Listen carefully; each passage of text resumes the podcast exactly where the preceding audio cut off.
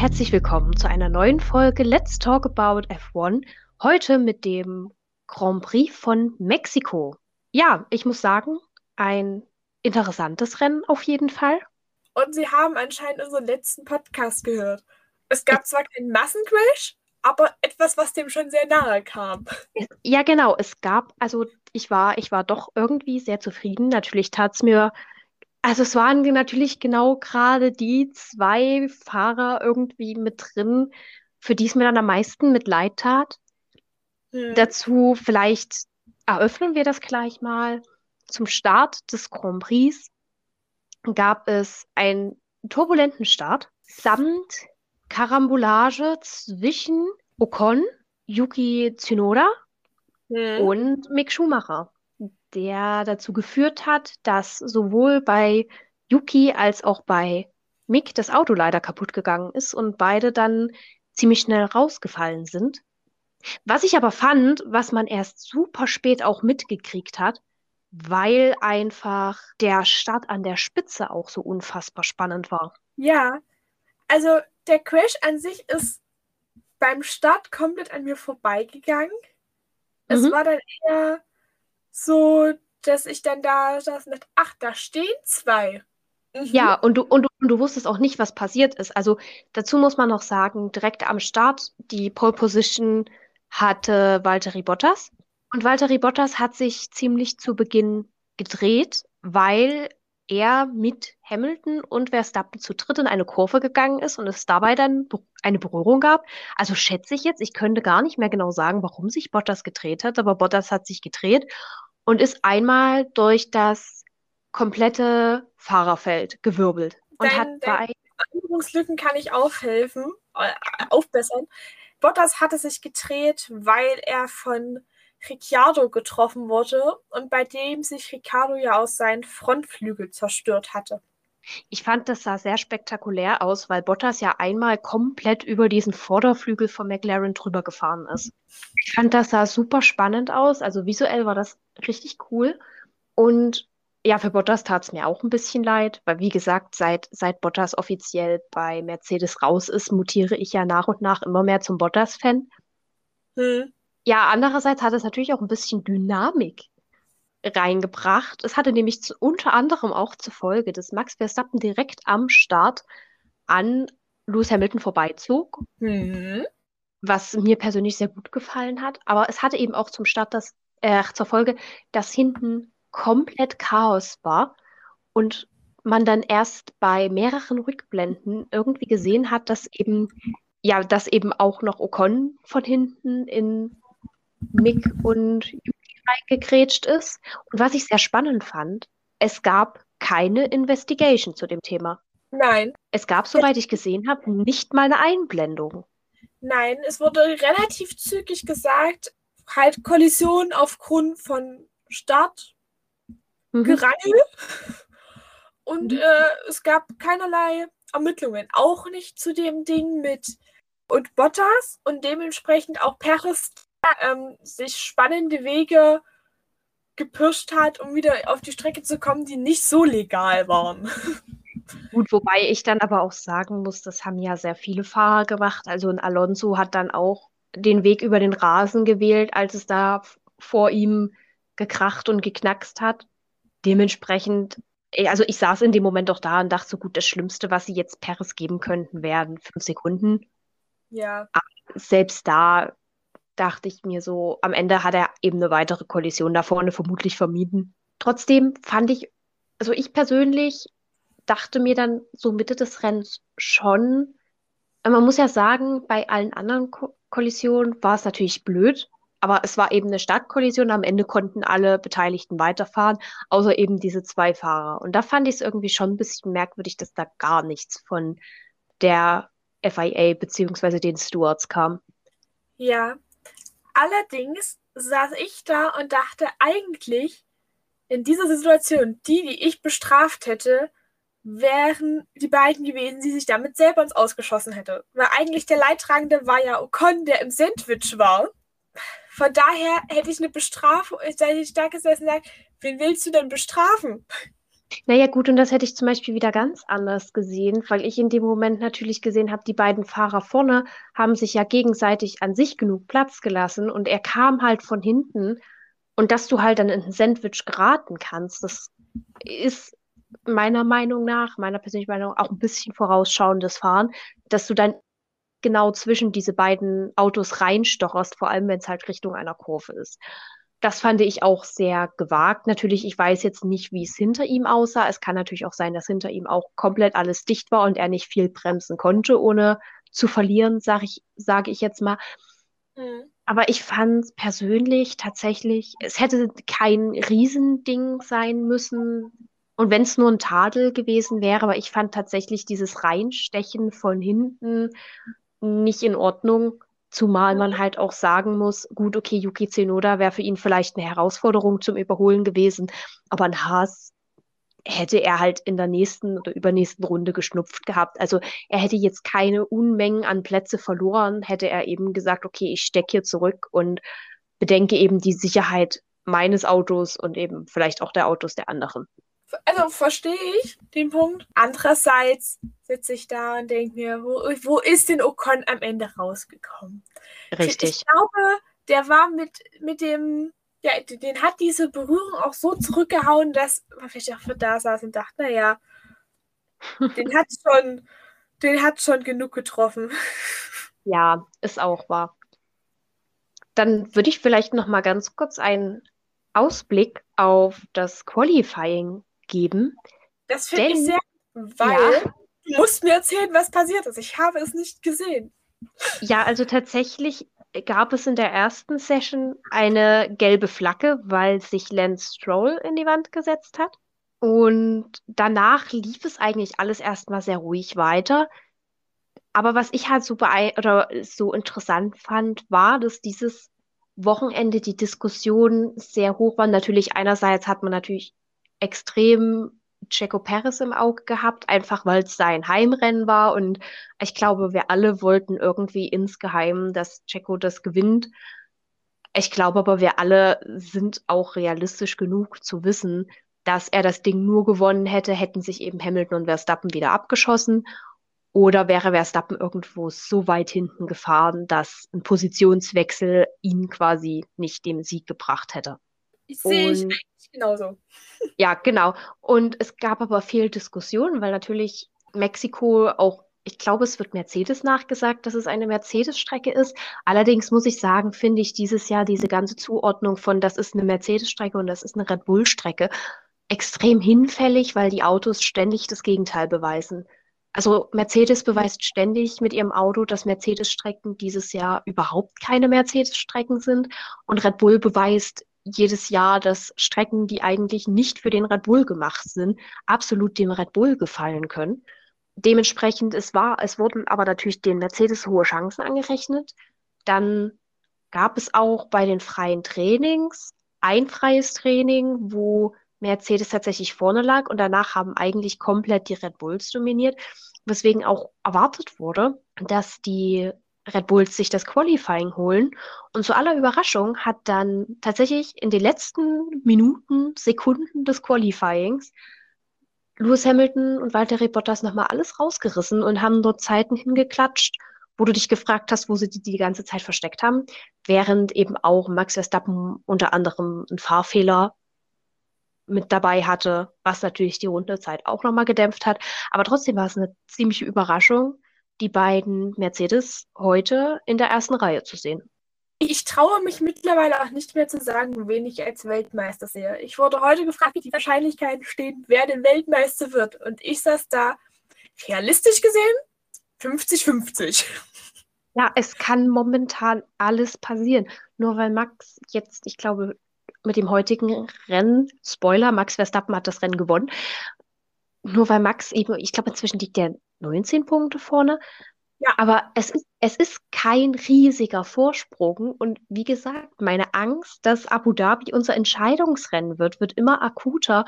Und ich kann absolut nicht sagen, worauf das hinauslaufen wird. Es ist, im Endeffekt wird es daraus hinauslaufen. In Abu Dhabi haben wir Punktegleichstand. Keine Ahnung, Verstappen Pole Position und Lewis Hamilton auf Platz 2. Und es entscheidet sich dadurch, dadurch, dass beide einen Crash bauen, passiert das, dass es im Endeffekt darauf rausläuft, wer am meisten Siege hatte.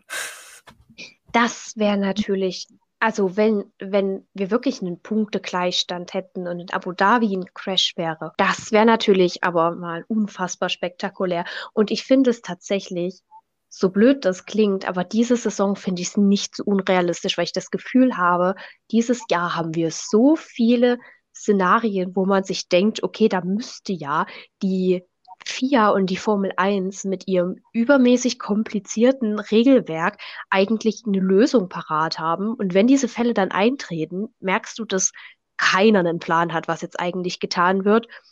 Also siehe allein Spa. Man sollte meinen, dafür gäbe es irgendwie einen geregelten Plan, wenn ein Rennen nicht stattfinden kann, weil zu viel Regen. Anscheinend nicht. Anscheinend nicht. Wir haben dieses Jahr gelernt, die Regeln umfassen alles, nur kein Regen. Aber deswegen, ich glaube, ich könnte, ich würde es dieser Saison wirklich zutrauen, dass wir so ein Fotofinish haben und dass dann erstmal keiner einen Plan hat, wer hat jetzt gerade die Weltmeisterschaft gewonnen. Ja, oder im Endeffekt, also ich würde meine Hand für das, was ich jetzt sage, nicht ins Feuer legen, dass es so ist, aber ich bilde mir ein, dass es das Regelwerk so ist, dass am Ende der Saison Punkte Gleichstand haben, der gewinnt, der halt die meisten Siege hat. Oder halt an, von Position her weiter vorne liegt, wenn man sie quasi mhm. zusammenrechnet. Dass ja. es im Endeffekt so ein Ding wird, dass man vielleicht sagt, äh, Hamilton liegt vorne, hat aber keine Ahnung, warum auch immer, nicht so seinen Tag, dass man sagt, naja, hier, Hamilton, wenn du den Verstappen jetzt raushaust, habt ihr Punktegleichstand, du hast aber mehr Siege, nur so als Info dass das vielleicht ja sogar so entsteht. Das bringt mich ja direkt auf eine interessante Diskussion. Ich habe gestern nach dem Qualifying noch für eine Weile die Interviews gehört oder geguckt. Also mhm. ich habe sie so leicht im Hintergrund laufen lassen.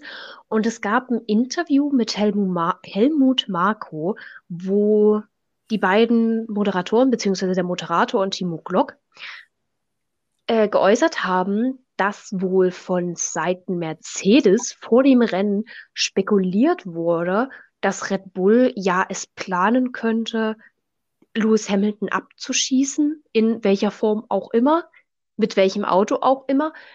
Also einen Crash quasi zwischen Hamilton und Verstappen zu mhm. provozieren, um eben ihr, ihren Vorsprung zu sichern.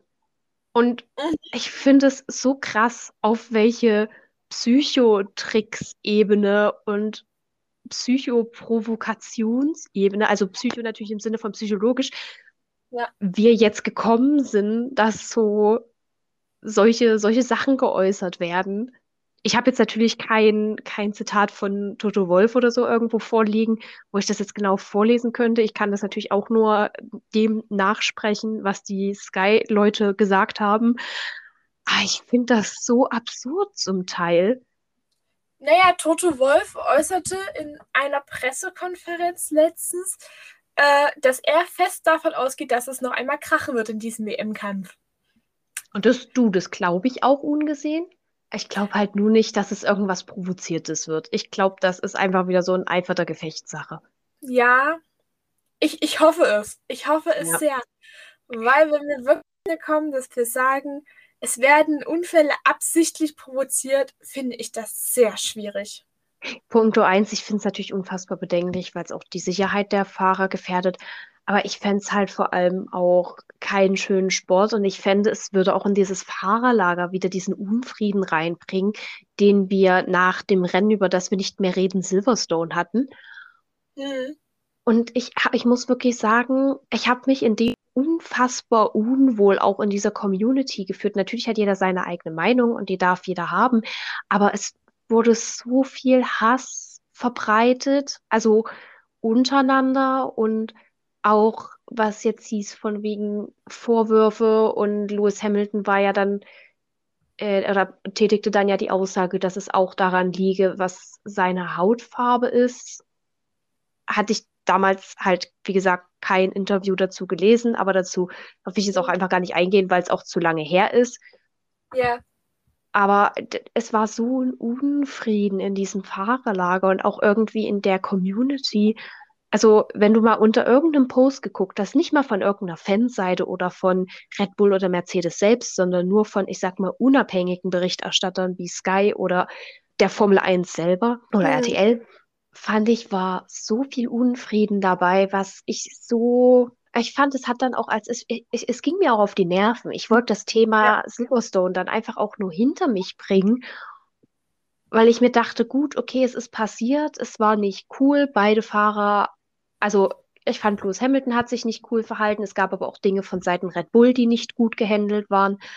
Aber am Ende des Tages dachte ich mir so, können wir denn jetzt nicht weitergehen? Natürlich hat die Formel 1 unfassbar viele Probleme, auch intern, also auch unterhalb, also innerhalb der Fans. Ja.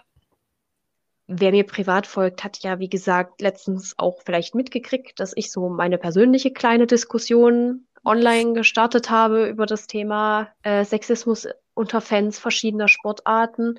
Also es gibt noch so viele Probleme und ich saß dann da und dachte mir so, vielleicht ist es heuchlerisch, weil ich ja gerne so die Erste bin, die, wie gesagt, bei so Sachen wie Sexismus oder auch eben so Sachen, dass wir in Katar fahren oder ja, Abu Dhabi oder den Emiraten, wo Menschenrechte nicht unbedingt hochgehalten werden, dass ich ja die Erste bin, die kritisiert, aber wenn es um solche Themen geht, dann auch schnell irgendwie mir denke, nee, ich möchte gerade nicht darüber reden, welches Problem es da vielleicht gerade in der Formel 1 gibt. Aber ich möchte diesen Unfrieden nicht wieder haben, weil ich bin so froh, dass wir das überkommen haben und dass beide Fahrer wieder miteinander reden und beide Teams, natürlich stichelt man.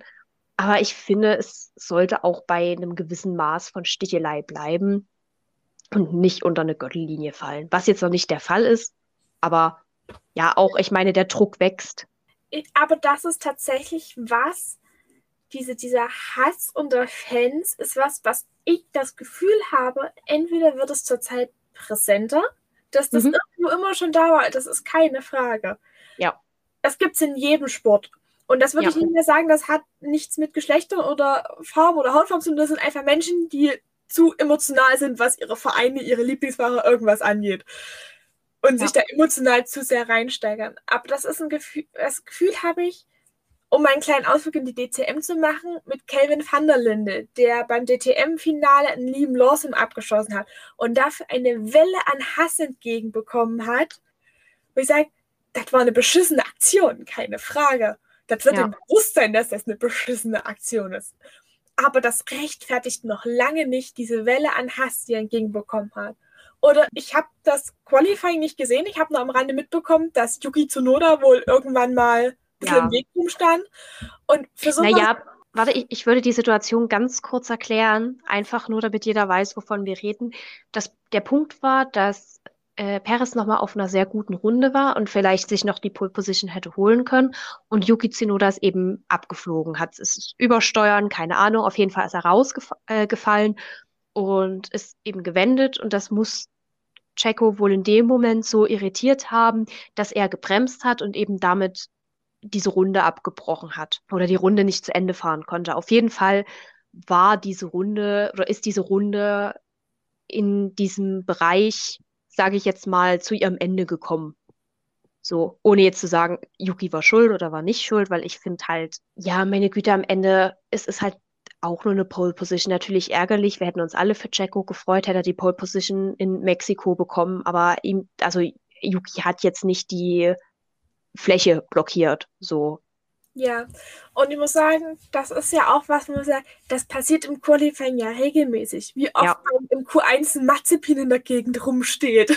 Ich möchte nur mal daran erinnern an Charles Leclerc, der das Qualifying vorzeitig für alle beendet hat in Monaco, weil er sich eben zielsicher in die Barrikaden gesetzt hat. Sowas passiert eben einfach. Richtig. Und das finde ich, fand ich, ich, ich sag mal, während des von Leclerc fand ich schlimmer und mhm. aber diese Welle auch wieder an, an Hass, die dann zur Not dafür entgegenbekommen hat, wo ich sage, Freunde, das war nicht das Rennen.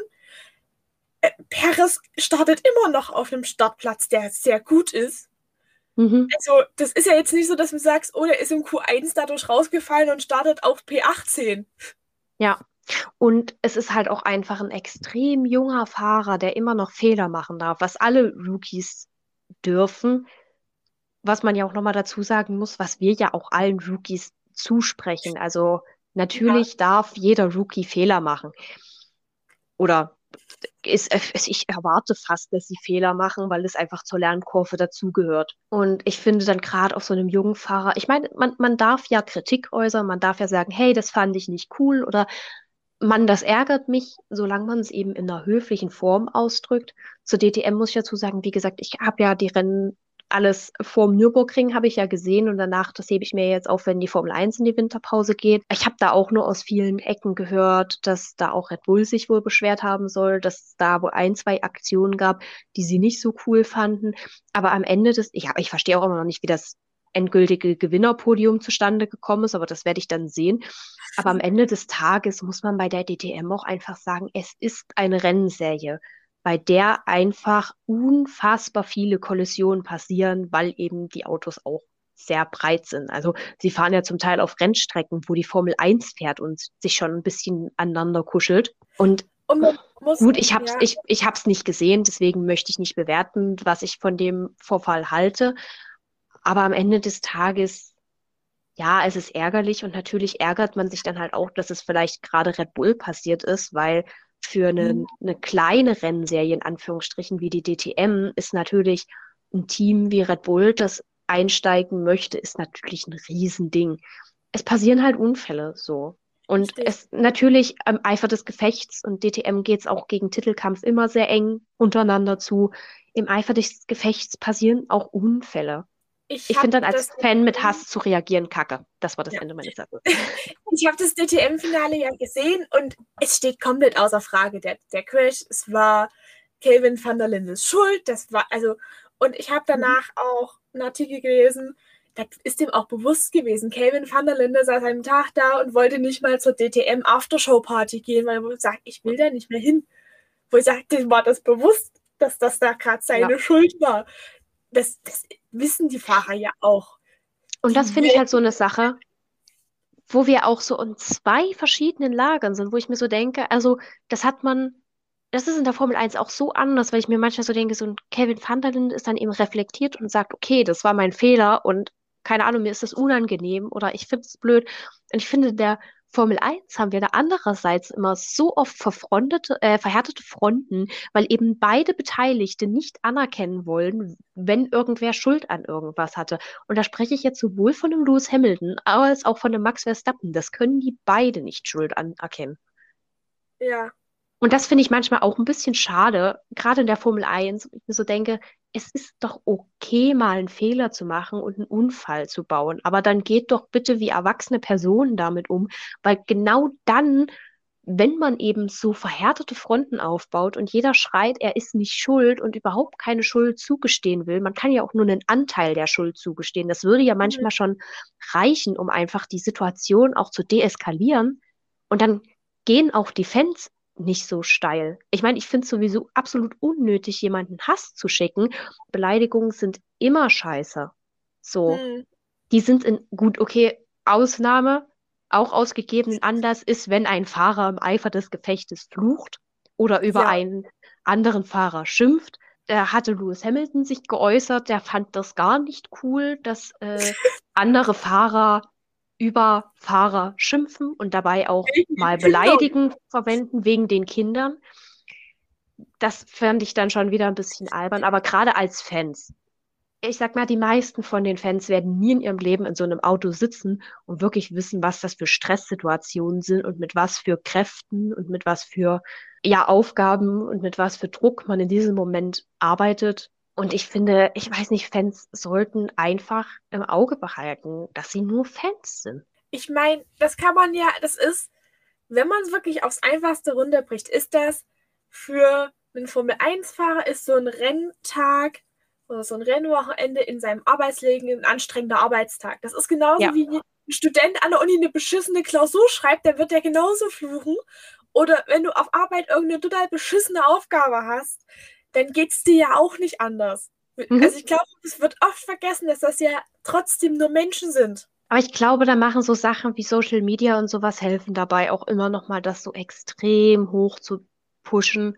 Natürlich, früher hattest du auch die Medien, aber ich finde so, weißt du, Social Media kannst du so schnell auf alles reagieren Und ich finde, da, also da, da pusht sich sowas manchmal auch viel mehr hoch, wo du dir manchmal, wenn du so einen Artikel liest, okay, dann schimpfst du halt leise vor dich her, dann hast du halt nicht die Möglichkeit, bei einem Fahrer auf das Instagram-Profil zu gehen und denjenigen zu beleidigen. Hm. Hast du einerseits das, da kannst du vielleicht einen wütenden Leserbrief schreiben, aber die werden dann eben nicht gedruckt.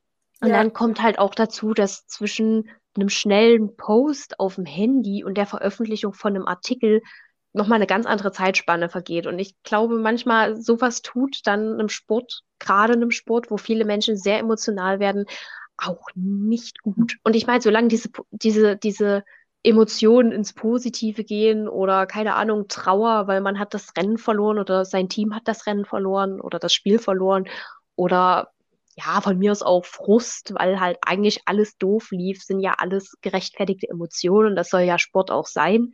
Also niemand soll da sitzen und sich langweilen.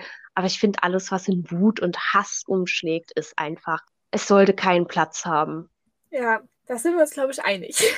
ja, ich glaube auch. Dann lass uns vielleicht mal langsam wieder auf das Rennen umschwenken. Denn hm. wir hatten, fand ich, wieder einen sehr ja, normalen Mittelteil.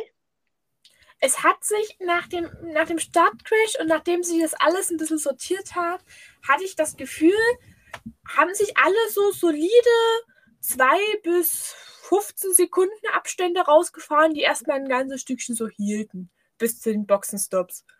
Ja, stimme ich zu.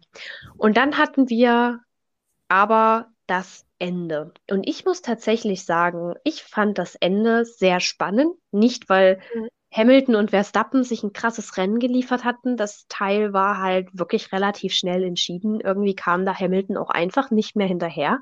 Ja. Aber du hattest ein sehr spannendes, nicht direkt Duell, aber eine sehr spannende Auseinandersetzung zwischen Paris und Hamilton. Denn mhm. Paris hat Hamilton heute richtig Druck gemacht. Und ich glaube, das hat Verstappen auch sehr geholfen, diesen Vorsprung herausfahren zu können weil Louis eben regelmäßig in seinen Spiegel schauen musste, wo Checo denn gerade ist. Ja, ich muss sagen, das ist auch ein Zweikampf gewesen, der mir beim Zuschauen sehr viel Spaß gemacht hat. Ja. Und ich muss auch sagen, es war ein Zweikampf, um es mal runterzubrechen, es wäre mir egal gewesen, ob Perez an ihm vorbeigekommen wäre oder nicht. Mhm. Es hat einfach Spaß gemacht, ihn zuzuschauen. Ja, also man hat wirklich auch mitgehört. Du wusstest auch in der letzten Runde, da kommt jetzt ein Paris nicht mehr unbedingt vorbei. Es ist sehr mhm. unwahrscheinlich. Aber trotzdem saßt du irgendwie bis zur letzten Minute da und hast doch noch irgendwie gehofft, dass er nochmal rankommt und nochmal einen Angriff startet. Und das hat mir sehr gut gefallen. Das sind so Zweikämpfe, die ich oft auch vermisse.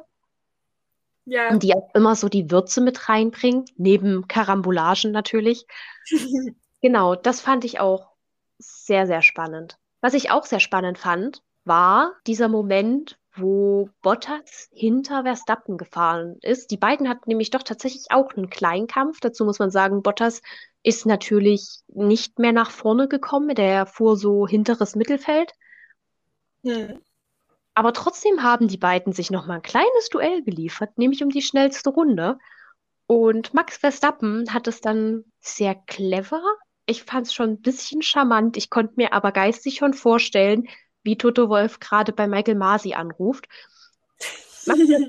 Nämlich vor Bottas gefahren, der eben quasi überrundet worden war und hat dann eben einfach mal den Platzhirsch geschoben und hat in Fernando Alonso-Manier den Bus gespielt und Bottas eben daran gehindert, nochmal richtig auf Tempo zu kommen. War damit auch relativ lange sehr erfolgreich, fand es auch sehr, sehr amüsant, wie Bottas ihn dann irgendwann überholt hatte und Max direkt losgefunkt hat, ja, blaue Flaggen, blaue Flaggen, wir müssen den Bottas wieder hinter uns kriegen. Und ich fand es irgendwie, natürlich, es ist jetzt auch vielleicht nicht unbedingt so ne, die feinste Kiste, aber es ist halt immer noch Rennsport und ich fand es irgendwie sehr witzig. Ich muss auch sagen, welchen Zweikampf ich gerne mehr gesehen hätte, wäre der Versuch gewesen, von Bottas an diesen McLarens vorbeizukommen. Ja. Weil irgendwie müssen die ja dort eine magische Wand aufgebaut haben. So ein, so ein ja. Magnet, die der Bottas immer wieder zurückgestoßen hat, dass er da partout nicht dran vorbeigekommen ist. Ich muss auch wieder sagen, wenn Lando Norris was kann, dann Autos hinter sich halten, wenn er will. Mhm. Das ist das habe ich schon letzte Saison gesagt, das ist tatsächlich ein Talent, das ich ihm sehr hoch anrechne. Der kann, wenn er einen richtig guten Tag hat und auch richtig Bock drauf hat, hält der dich ewig hinter, dann kommst du nicht an dem vorbei. Der tat mir Bottas schon fast ein bisschen leid. Ja, ich fand, er war schon wirklich sehr, sehr unglücklich, dieses Rennen, auch mit dem Dreher direkt am Anfang, weil er hatte naja, sein Start war so mäßig, aber ich sag mal, unter, hätte er sich nicht gedreht, hätte er sich vielleicht irgendwo spätestens auf Platz 4 eingetrudelt und wäre vielleicht sein Rennen ganz solide gefahren. Aber er hatte ja zum Beispiel auch schon wieder so einen Chaos-Boxenstopp dazwischen, wo die Schrauben schon wieder nicht von seinem Auto runtergehen wollten. Sein Auto wollte schon wieder den Reifen nicht loslassen. Hat mich sehr an letztes Jahr erinnert. Und ich saß wieder da, es ist immer Bottas. Es hat mich an Monaco erinnert. Ja, ja. Dieses Jahr. Ich, ja, ich meinte Monaco. Ich war jetzt geistig irgendwie gerade in dem Boxenstopp von äh, Bahrain, aber das war ja wieder eine andere Kiste letztes Jahr. Ähm, da habe ja. ich, hab ich schmerzhafte Erinnerungen ausgegraben. Bottas hat ja insgesamt drei Boxenstops gemacht und den letzten, den er mhm. gemacht hat, um sich äh, quasi die Reifen für die schnellste Runde zu holen, wollte ich mich auch schon wieder aufregen, warum er denn da so lange steht. Aber es war ja. taktische Natur um ja, halt natürlich. Aber da war ich auch schon wieder kurz davor, mich aufzuregen. Warum denn ja. schon wieder? Ja, mich, ich dachte, ich dachte mir dann wieder, also ich weiß nicht, ich glaube, er hat wirklich einfach richtig Pech mit oder der äh, der Schlagschrauber mag ihn einfach absolut nicht, weil anders kann ich mir nicht erklären, wie das immer einem Bottas passiert. Jedes Mal. Aber das ist ja genau dasselbe wie was wir letzte Folge hatten mit den Motoren. Wer ist ja. denn das mit der vierten oder fünften Motorenstrafe? Es ist nicht Hamilton. Das ist richtig. Auch dieses Mal sind ja übrigens wieder viele mit äh, Motorbauteilen da hinten. George Russell ist ja im Training ist er einmal komplett ausgefallen, weil was am Motor nicht gestimmt hat. Ja. Hat dementsprechend ja auch eine Motorenstrafe mitgenommen. Gut, da muss man jetzt immer noch dazu sagen, auch wenn George Russell hin und wieder Punkte einfährt, es ist immer noch ein Williams. Zu verlieren hat er da nicht viel. Ja. Aber ich Lando Norris ist ja auch von hinten gestartet. Ocon, Stroll und, ja. und Tsunoda. Ja. Genau. Aber es waren schon wieder prozentual mehr Mercedes, die dort hinten waren. Ja, so gerade die McLaren hatten, zu Beginn hatten die ja ein bisschen Rangeleien mit dem Motor, aber seither ging es ja wirklich. Da hast du nicht mehr gehört, also nichts mehr gehört, dass es da größere Probleme gegeben hat.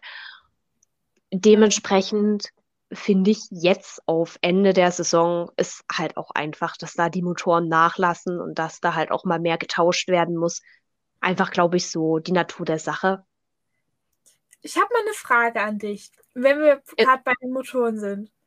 Wenn mhm. es im Endeffekt ja so ist, dass ja jedes Team und jeder Fahrer quasi ein Motor mehr verbraucht und eine Motorenstrafe nimmt, wieso erhöht man nicht einfach das Motorenkontingent?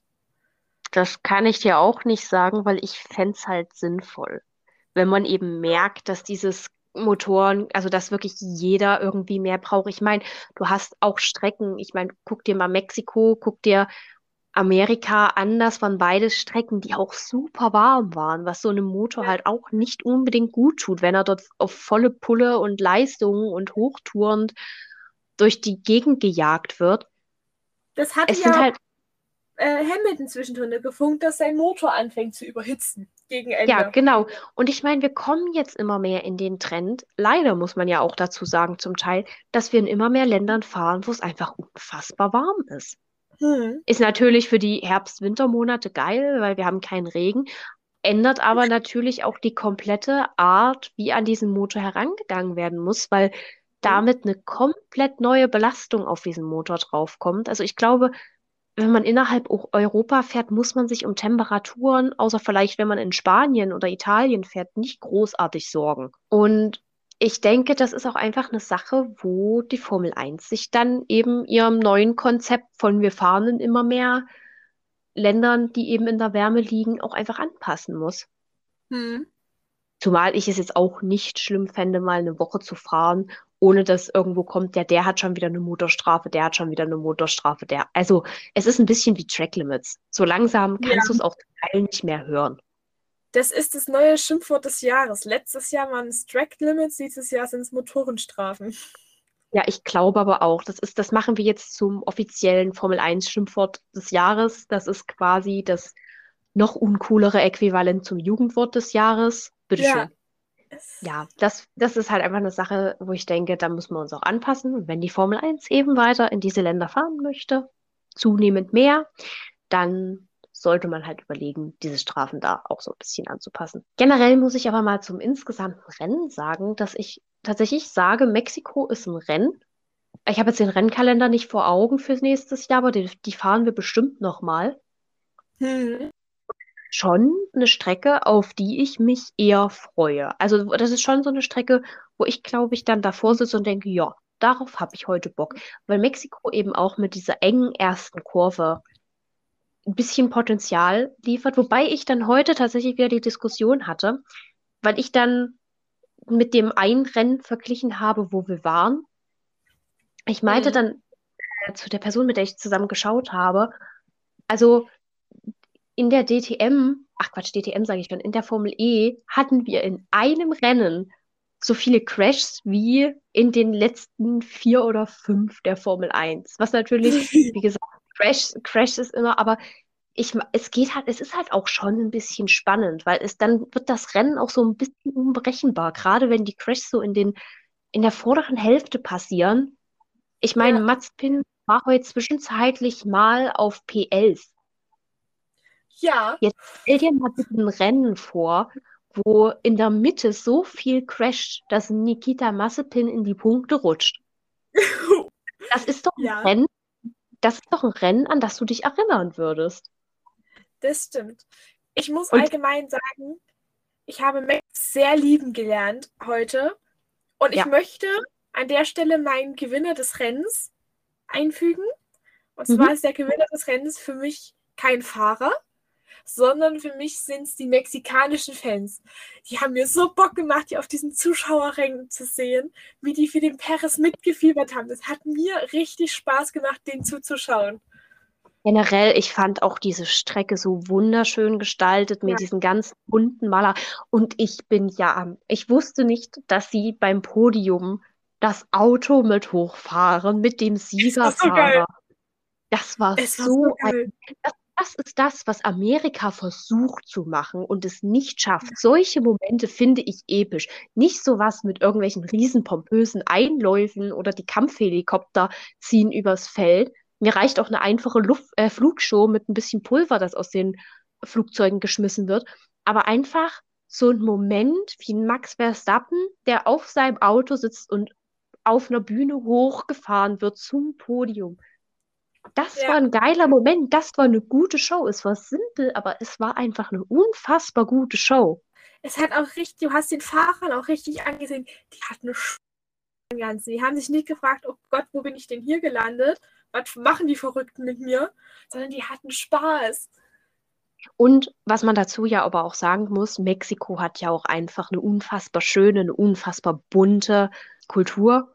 Ich fand mhm. zum Beispiel, ich bin ja aller Fan, man hat ja äh, beim, bei der Hymne hatte man ja ringsrum so ein paar Tänzer, die eben in diesem klassisch-kulturellen ich liebe diese Tanzart. Ich liebe das, wenn die Frauen dort mit ihren Röcken diese bunten Muster in die Luft malen, sozusagen. Ja. Ich finde das einfach faszinierend. Und ich fand, es war, wie gesagt, ich fand, Mexiko hat nicht übertrieben, aber die hatten einfach eine gute Show. Aber vielleicht auch einfach, weil sie natürlich auch eine, einfach eine geile Kultur haben, die eben auf mhm. Partys bisschen ausgelegt ist. Also natürlich, da steckt, also natürlich ist die Kultur noch tiefgreifender als Party, aber ich glaube, wenn man an Mexiko denkt, man hat direkt gute Laune Musik, man hat tanzende ja. Leute im Kopf. Ich fand, das haben diese Fans und auch dieses, dieses Rahmenprogramm, sage ich mal, haben genau das vermittelt. Und ich fand es auch ja. schön, dass die Formel 1 direkt noch eine Aktion gestartet hat und in dieser Aktion ging es eben drum, weil eben Mexiko ja zum Teil auch ein sehr armes Land ist, mhm. dass sie eben, dass jeder Fahrer sozusagen in Pate von einem Helmdesign war und diese Helme eben für zum Beispiel Motorräder oder Mopedfahrer, die eben zur Strecke gekommen sind, einfach günstige Helme waren, die sich halt auch Menschen mit weniger ja. Geld gut leisten können und man eben diese Road Safety damit promotet, äh, promotet hat. Fand ich auch eine super simple Aber super schöne Aktion. Das war eine sehr coole Aktion. Ich muss auch sagen, ich habe heute die Vorberichte angeschaut und du hast diese Tribünen gesehen und du hattest sofort gute Laune. Ja. Es, es war einfach, du, du hattest und, das Gefühl, auch wenn du nicht da warst, du hattest dieses Feeling.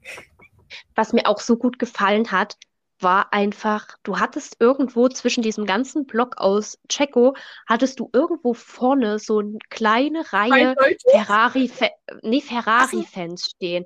Und selbst die haben gejubelt und gefeiert, als da, also auch diese, und ich glaube, das ist ein ähnliches Phänomen wie vielleicht wie für Brasilien Ayrton Senna war. Ich glaube, für Länder, die in diesen Sportarten eben nur bedingt präsentiert werden, weil eben viele Fahrer nicht oder wenigsten Fahrer mexikanisch sind. Also bis auf Checo würde mir jetzt kein einziger Mexikaner einfallen.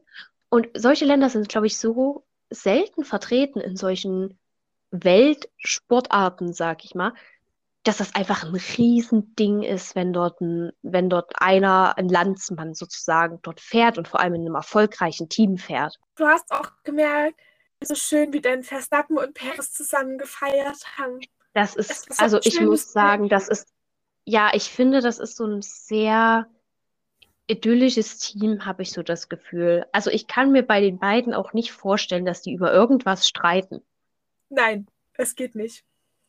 Ich glaube, selbst wenn Paris potenziell dieses Rennen am Gewinnen gewesen wäre und Max eben eine St oder man eben für Max eine Stallorder gegeben hätte, gut, ich weiß nicht, es hätte ihm bestimmt nicht super doll gefallen, weil Checo ist auch ein sehr erfolgreicher Fahrer und der hat natürlich auch seinen eigenen Sportlerstolz. Aber ich kann mir nicht vorstellen, dass es danach irgendwie groß Stress gegeben haben würde. Natürlich mhm. schenkt Red Bull Checo oft nicht die Aufmerksamkeit, wie sie es vielleicht könnten oder sollten oder ne, also wir, wir also wir die Diskussion mit Thema Erst- und Zweitfahrer hatten wir ja schon, aber ich finde, Checo wird trotzdem bei Red Bull nicht wie so ein Punching Ball verwendet, wie Spotters oft bei Mercedes wird. Ja, das stimmt. Also ich fand auch dieses Video, ich weiß nicht, ob du das gesehen hast, als sie in Mexiko angekommen sind und diese, die ganzen Fans so hinter dieser Absperrung standen und alle diese Checo-Pappaufsteller hatten, fand ja. ich auch, also ich fand's, und ich fand, also das fand ich zumindest schön und das fand ich auch sehr respektvoll von Red Bull, dass sich das komplette Marketing dieses Wochenende hat sich fast ausschließlich um Checo gedreht. Hm. Also natürlich, wenn jetzt Max irgendwie, dass er gewonnen hat, das wird schon irgendwie proklamiert auf Instagram. Aber wenn ich dieses Wochenende auf Instagram irgendwas bei Red Bull gesehen habe, ging es meistens um Checo Perez und das fand ich einfach auch respektvoll. Ja. Ich muss auch sagen, Checo Perez ist für mich so ein Fahrer. Es gibt so Fahrer wie ein Lewis Hamilton oder auch ein Max Verstappen, die kann man mögen oder kann man nicht mögen. Das finde ich beides ja. legitim. Aber Perez kannst du nicht nicht mögen. Perez ist für mich einfach das mexikanische Äquivalent zu Sebastian Vettel. Genau, genau, das, der, ist die perfekte Beschreibung. Der übrigens, kurzer Einschub, in die Punkte gefahren ist. Uh, genauso wie äh, ein Gasly. Endlich wieder. Alpha ja. Tauris in den Punkten. Ja, was ich auch sehr, sehr schön fand, war, dass wir dieses Wochenende wieder auch, aber auch konsequent hintereinander diese Dreier-Kombi Vettel, Raikön, Alonso hatten. Ich weiß nicht warum. Ja. Als, als großer Nostalgiker und als jemand, der ja sehr viel Tradition und die Wurzeln des Sportes und etc. etc., der ja ewig in der Vergangenheit schwelgen könnte, mich macht solchen, mach, mich macht solche kleinen Momente dann immer sehr, sehr glücklich.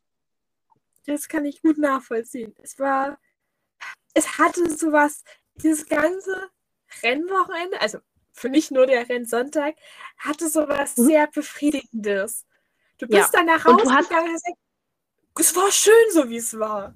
Ja, genau. Es hatte irgendwo, du hast dich auch irgendwie so wohl gefühlt dabei. Also irgendwie ja. waren so viele kleine Momente dabei, wo du so dachtest, wisst ihr was, die Mexikaner können So, also, genau. das ist aber genau das, was ich sage. Du brauchst nicht immer groß und pompös und Riesenshow und alles muss teuer und edel sein. Ich finde, wenn du eben merkst, was da für eine Leidenschaft bei einem Land dahinter steckt. Und ich fand, das war zum Teil auch das, was mich an Zandvoort so begeistert hat. Du hast einfach, du spürst die Begeisterung der Leute.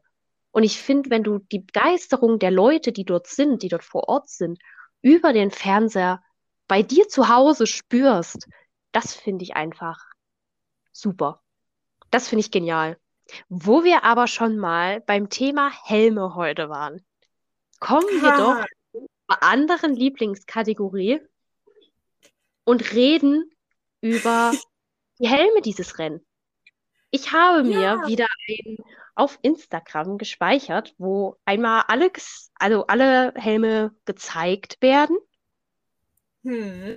Würde dich natürlich wieder befragen und ich finde, wir sollten auch mit dem Man of the Day anfangen, Checo Perez. Finde ich ein wunderschönes Helmdesign. Ja. Machen wir da von 1 bis 10? Ja, Eine 8. ja, würde ich mich auch voll anschließen. Ich finde es sehr simpel. Es unterscheidet sich natürlich nicht super viel, weil er ja auch in seinem Helm äh, generell immer die Flagge integriert hat. Dementsprechend ist jetzt nicht irgendwie so großfarbig anders. Aber ich finde es auch einfach super schön und ich fand's auch, die, ich fand auch diesen speziellen Rennanzug dieses Wochenende für Checo super schön. Ja, das stimmt. Also man muss schon sagen, PR-mäßig hat Red Bull sich sehr viel Mühe gegeben, ihn irgendwie in den Vordergrund zu stellen. Ich meine, du kommst im Moment halt nicht um Max Verstappen herum, weil der hat eben gerade diesen WM-Kampf, aber sie haben wirklich schon viel versucht. Lando Norris, Fun Fact, es ist kein einmaliges Helmdesign gewesen, sondern er hat das wohl 2019 auch schon mal verwendet. Aha. Ich finde das cool. Ich mag das. Ist bei mir Ja. auch nach 10. Ja, würde ich auch sagen. Ich finde auch, das, das drückt so ein bisschen die gute Laune aus, die es vor Ort gab. Ja. Dann äh, haben wir Nikita Mazepin und ich sage von Anfang an, ich habe es nicht verstanden. Also ich gehe davon aus, dass das in Richtung Halloween ging. Aber ich Ja. finde, dafür ist er ein bisschen sehr spät dran und ich hätte es, glaube ich, cooler gefunden, hätte er sich so eher an dem Tag der Toten oder so orientiert, was ja in Mexiko ein großes Fest ist. Und ich muss deswegen auch sagen, es ist bei mir, es ist ein cooles Helmdesign, aber es ist nur eine 4 von 10, so nach dem Motto Thema verfehlt. Ja, ich auch. Ich muss auch sagen, ich finde es für Mexiko und die Kultur in Mexiko ein zu deprimierendes Helmdesign. Ja. Ich habe gesagt, es sind drei Punkte bei Ja. mir. Dann haben wir Sebastian Vettel. Und ich muss auch da sagen, ich, ich weiß nicht, ob, da ne, ob er dazu einen bestimmten Gedanken hatte. Wenn Bestimmt. ja, erkenne ich ihn nicht so richtig. Ja, es ist Sebastian Vettel, deswegen kriegt er noch einen Fanpunkt drauf. Deswegen sage ich 5 von 10. Ich auch. Es ist kein hässliches Helmdesign. Nee, Was das jetzt mit Mexiko zu tun hat. vielleicht hat es auch irgendeine andere weltpolitisch positive Aussage, die wir jetzt nicht wissen. Die hat es bestimmt. Bei Vettel hat es das immer, aber Ja, aber es war jetzt, es war jetzt für mich nicht erkennbar, warum Mexiko. Und dann haben wir noch George Russell. finde ich auch ein sehr schönes Helmdesign. Finde ich schöner als sein USA-Helmdesign. Ja, Jetzt müsste ich wissen, was ich das letzte Mal gegeben habe. Es ist bei mir auch nun. Es ist eine 7,5. Es ist nicht so schön wie Landon Norris und Perez, aber es Mhm. ist schon sehr nah dran. also ich fand es auch schön. Ich finde es sehr simpel. Ja. Und ich bin auch, ich würde sagen, eine 7 von 10.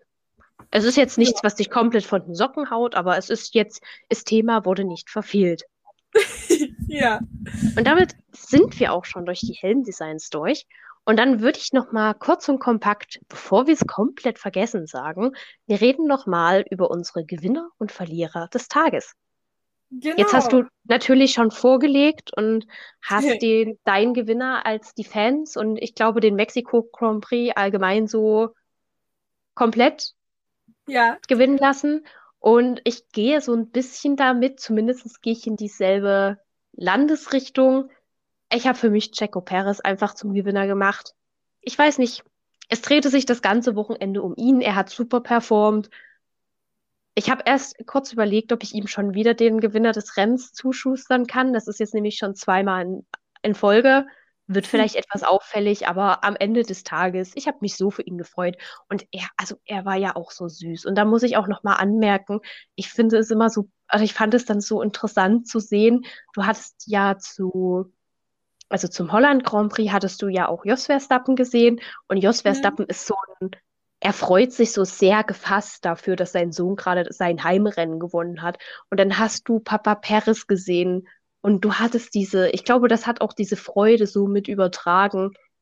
Ja. Ach, es war einfach. Und dazu noch der kleine Sohn von Checo. Es ist einfach unfassbar, diese ganze Familie ist so unfassbar süß. Und ja, er ist mein Gewinner des Rennens. Dann ja. kommen wir mal zum Verlierer. Ich habe mich echt schwer getan. Weil, wie gesagt, ich, dieses Rennen hat bei mir so ein positives Gefühl hinterlassen. Ja, ging mir Und aber ich, ähnlich. Ich habe mich im Endeffekt auf Ricciardo geeinigt mit mir selber. ähm, aufgrund dessen, dass es schon wieder nicht geschafft hat, in die Punkte zu kommen. Verstehe. Und das für mich das Ausschlaggebende war, ich habe kurzzeitig überlegt, Bottas den Verlierer zu geben, dafür, dass er das Rennen verloren hat. Aber für mich hat dann, er hat trotzdem noch mehr draus gemacht als ja. ein Ricciardo für mich. Und weil wir die Geschichte vorhin nicht geschlossen haben, Walter Bottas hat sich dann letztendlich doch noch die schnellste Runde gekrallt, was darin führte, dass Christian Horner Max erstmal am Funk noch gesagt hat, ja, ey, du hast das Ding, du hast auch die schnellste Runde, um dann kurz darauf zu revidieren, ach nee, die schnellste Runde ging jetzt doch noch an Bottas. Aber immer, im, immerhin haben sie es ihm diesmal nicht auf dem Podium mitgeteilt. Oder im Siegerinterview. Während er mit dem Auto hochfährt. Ja, Max, übrigens, die schnellste Runde hat jetzt doch Bottas. Hm. Aber ich muss sagen, ich habe auch erst wieder überlegt, wir sind ja in den letzten Folgen auch viel auf die Mitleidsschiene gegangen beim Verlierer. Also wer hat das Rennen mhm. verloren sozusagen? Wem wurde das Rennen so ein bisschen genommen? Ich habe mich dagegen entschieden und ich habe ja am Anfang argumentiert, warum ich fand, dass ich diesen Stunt mit Ocon nicht gut fand. Hm. Weswegen ich auch leider sagen muss, dass ich mich dann auf Ocon geeinigt habe, weil ich es einfach eine also ich fand es unnötig. Natürlich Start, Stress, Druck. Aber es waren gleich wieder zwei Fahrer und es waren zwei sehr junge Fahrer und vor allem war es ein Yuki, der unfassbar gut war dieses Wochenende, der aber halt auch viel Pech hatte. Und ein Mick, der auch auf Platz 14 gestartet ist, was für den Mick Schumacher riesig ist. Ja. Und ja, ich glaube, der Ausgleich ist, dass ja Ocon auch keine Konsequenzen dafür bekommen hat. Deswegen ist für mich jetzt die Konsequenz, dass er für mich einfach in dem Moment dann der Verlierer des Rennens war. Ich fand es eben ja wir haben beide unsere Verlierer aufgrund der beiden Crashes am Start, beim Start gewählt. Ja, der Start war auch, glaube ich, so, also neben diesem guten Gefühl und ich glaube halt auch diese ganze Siegerehrungszeremonie oder sowas, ich glaube auch der Start ist so das, woran du dich mit am meisten erinnern wirst, weil es war mal wieder so ein Start, der wirklich, also du saßt auf der Kante vom Sofa und hast angespannt auf den Fernseher gestarrt. Und ich finde, das hatten wir in letzter Zeit ja, so ein chaotischer Start hat halt seinen Reiz. Ich glaube, das wird auch mal wieder ein Rennen sein, woran du dich auch noch in ein paar Wochen erinnern kannst und weißt, ach, der Start, das war Mexiko und nicht nachher, da war mal was. Mhm. Also wenn du mich jetzt was zu Amerika fragst, müsste ich erstmal unsere Podcast-Folge hören, um wieder einen Überblick zu kriegen. Ich auch. Es hat vermutlich Bottas, Hamilton oder Verstappen gewonnen. Damit liegt man nicht so falsch. Ja, das, das stimmt. Gut, dann würde ich auch sagen, haben wir unsere Pflicht für heute getan. Genau. Ich würde sagen, wir verabschieden uns jetzt sehr herzlich von allen, die bis hierher gehört haben und wünschen euch einen guten Vormittag, Mittag, Nachmittag, Abend, Arbeitstag, Feierabend, Wochenende, Ferien, was auch immer ihr gerade habt, was bei euch auch gerade ansteht. Möchten natürlich an dieser Stelle auch noch erwähnen, dass wir uns sehr über Feedback oder eure Meinung oder Diskussionsthemen freuen und ihr das alles gerne auf unserem Let's Talk About F1-Podcast hm. hinterlassen könnt. Siehst du, wie ich das sage? Langsam so richtig influencermäßig, richtig entspannt raushauen ja. kann. Ich werde immer besser. Und würde damit auch in Wallis Zitat zum Abschied einleiten. Genau. Ich habe heute ein Zitat vom Daimler-Chef. Das hat er 2018 zu Mercedes gesagt. Aber ich bin der Meinung, das ist auch ein Zitat, was zurzeit super auf Red Bull passt und auch nach dem Wochenende perfekt auf Red Bull passt. Und zwar sagt er, man bekommt ja nur selten die Gelegenheit, aus nächster Nähe zu beobachten, wenn Menschen zu Legenden und Teams zu verschworenen Einheiten werden, die ganz oben an der Weltspitze stehen. Genau das ist jetzt passiert.